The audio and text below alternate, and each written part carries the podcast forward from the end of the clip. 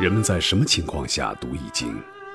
当你身处困境之中，当你以往所学的全部书本知识和你所积累的全部人生经验都不能让你走出困境时，易经能够给你意想不到的智慧和忠告。欢迎您收听由北京周易研究会创办人徐坤教授主讲的《六十四卦与人生》。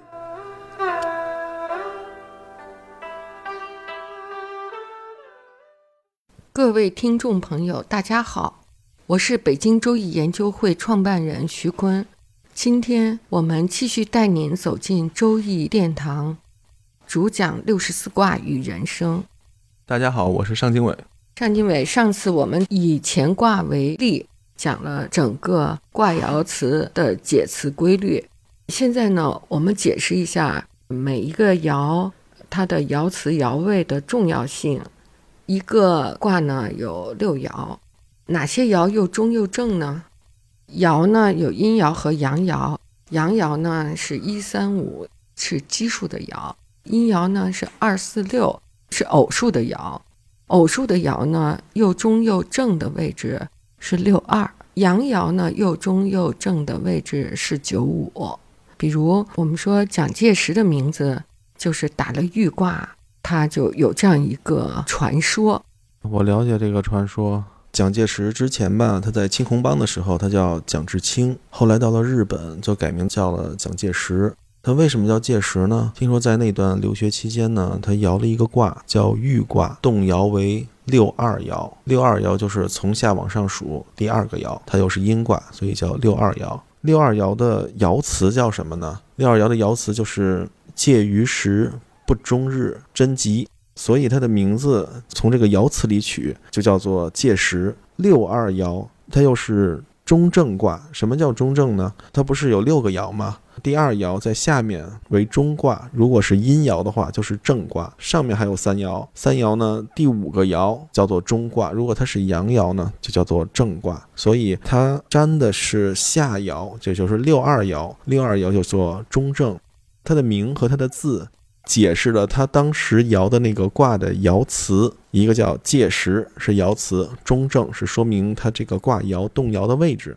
他在留学的时候还做了一首诗，这首诗的诗名呢叫做《数志》。这首诗是说什么呢？他是说杀气腾腾满全球，力不如人万事休。光我神州，晚我泽，东来志气在封侯。那么他做这首诗最后一句“东来志气在封侯”。是正好又是应的玉卦的卦辞，叫做“利剑侯行师”。行是行走的行，师就是出师表的师，就是行军的意思。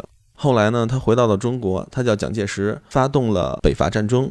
北伐战争打的是谁呢？就是当时的军阀三巨头。军阀三巨头，他叫什么呢？一个是叫吴佩孚、孙传芳、张作霖。大家注意这三个字的中间，像吴佩孚，佩是带一个单人旁的那个佩。孙传芳，传呢就是传递的传，传也带一个单立人。张作霖，张作霖这个作呢就是做作业那个作，也带一个单立人。就有的拆字先生就说，嗯，因为他们都是单人旁，所以就是靠边站的人。那么蒋介石呢，那个介字就像一个人单立人的镜像，左边一个单立人，右边一个单立人。然后写出来了以后，上面还是一个人，底下两个柱子支支撑着，就是人上人。所以蒋介石能把他们仨收拾了。当然这都是笑谈哈，说笑。但是呢，中国人对于名字的重视程度，在民间还有一些顺口溜，比如说我们说一命二运三风水，四修德行五读书，六名七相八敬神，九交贵人十养生，十一择业与择偶，十二趋吉与避凶。可见起名对于当时人们生活的重要性。呃，确实呢，很多人的名字都用《易经》来起，那这是我们中国文化的第一部典籍嘛，也是最智慧的典籍。我们中国好多字和词都来源于《易经》，也有很多公司的名字也是从《易经》的卦辞中去取。刚才取的是蒋介石举的例哈，他的名字。是取于《周易》六十四卦的第十六卦玉卦的第二爻爻辞，嗯，叫介于时不终日。当时呢，读到这个卦的时候，正好听到蒋介石他的司机的卫士开车，在山路转弯的地方把车给撞了，正好把蒋介石的肋骨撞折了两根，直插入肺，变成了气胸。啊，蒋介石就抢救，感觉神奇的那种数定啊，不终日呢，就是不是自然而然寿终正寝的，他是有那种路遇凶灾啊，而死于这个凶灾的。所以呢，有的时候吧，这个名字就把人的一生都给概括了。解释爻辞真是仁者见仁，智者见智哈。因为我知道不终日在那个原版的那个爻辞里的解释，他说的是不会贪图享乐很长时间，它叫不终日。就是在算卦之中还有这样的解释哈。因为我当时读这个爻辞，又听到这个消息的时候啊，没有看到什么享乐呀，不能贪图啊。这些享乐和贪图都没有，都是后人加进去，就三个字不终日。所以我觉得这个数定就在于他死于非命哈。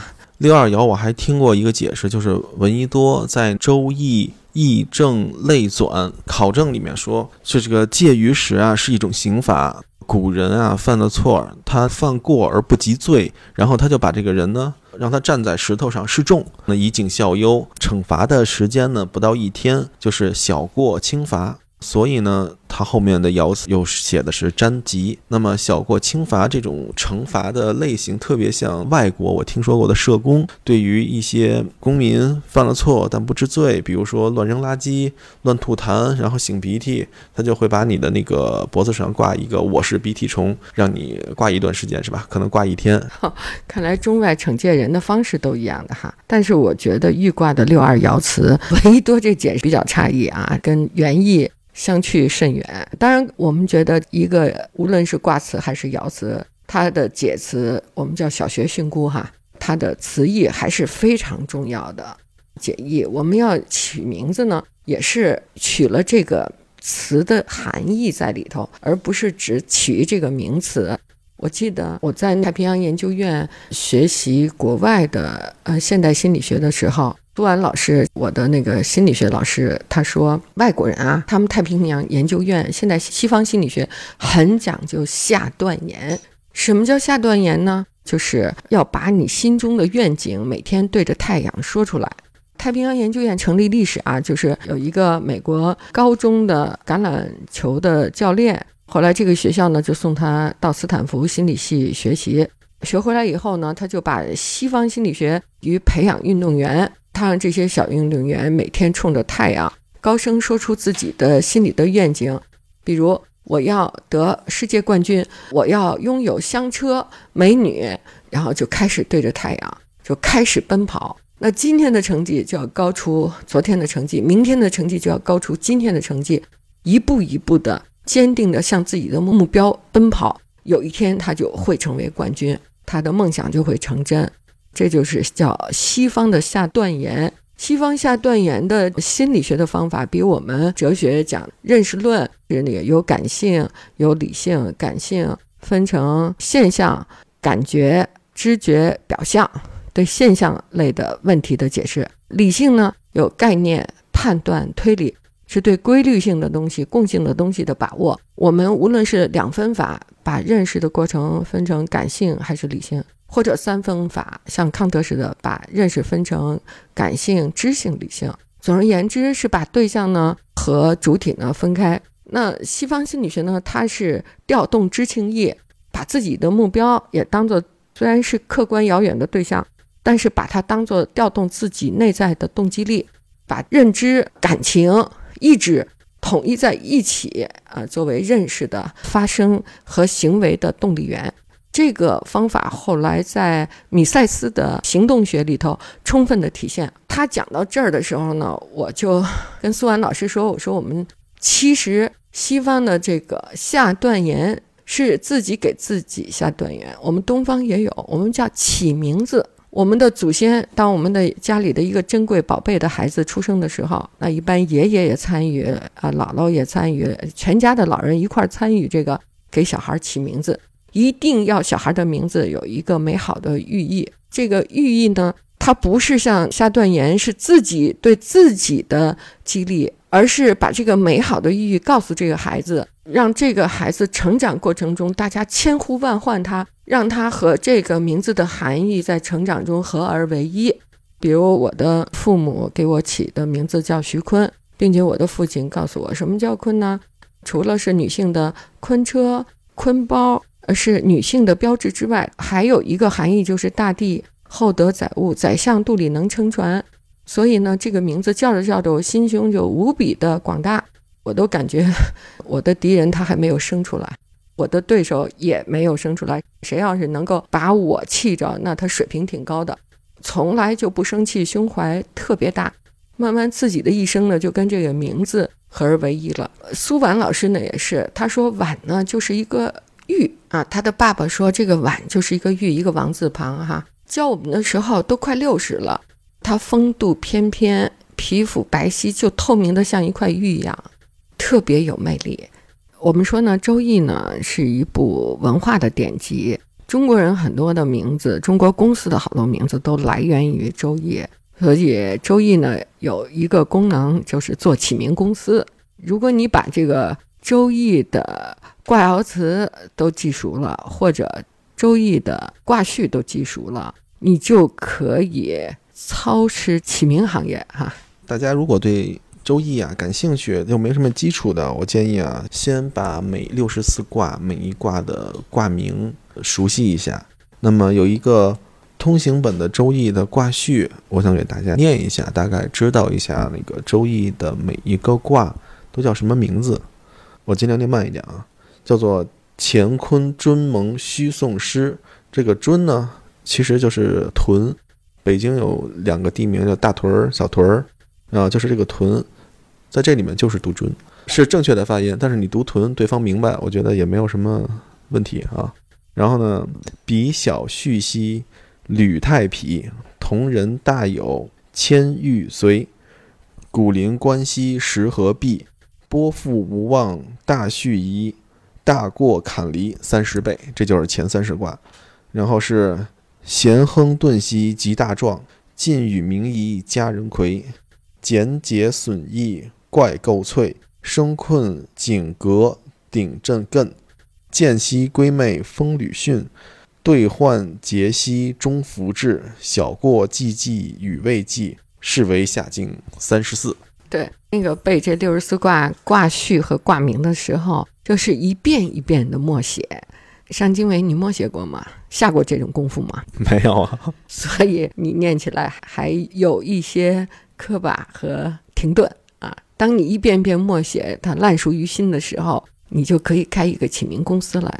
还有一种记读六十四卦的方法，就是把它的卦的结构念出来：乾为天，坤为地，水雷尊，山水蒙，水天虚，天水讼，地水师，水地比，风天小畜，天泽履，地天泰，天地痞，天火同人，火天大有，地山谦。雷地狱，泽雷随，山风谷；地泽临，风地关；火雷石河，山火壁；山地波，地雷复；天雷无望，山天大畜；山雷雨，则风大过；坎为水，离为火；泽山咸，雷风横；天山遁，雷天大壮；火地济，地火明夷；风火佳人。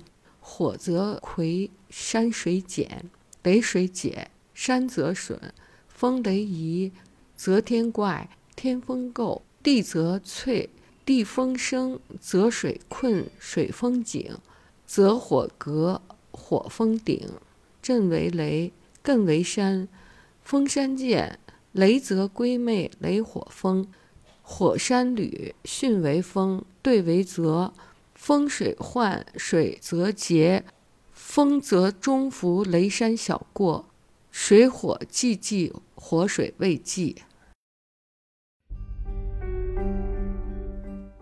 各位听众朋友，本期论题由北京周易研究会创办人徐坤教授亲自答疑，答疑热线：幺三三零幺幺二三二六五八零零八幺零。零二七七。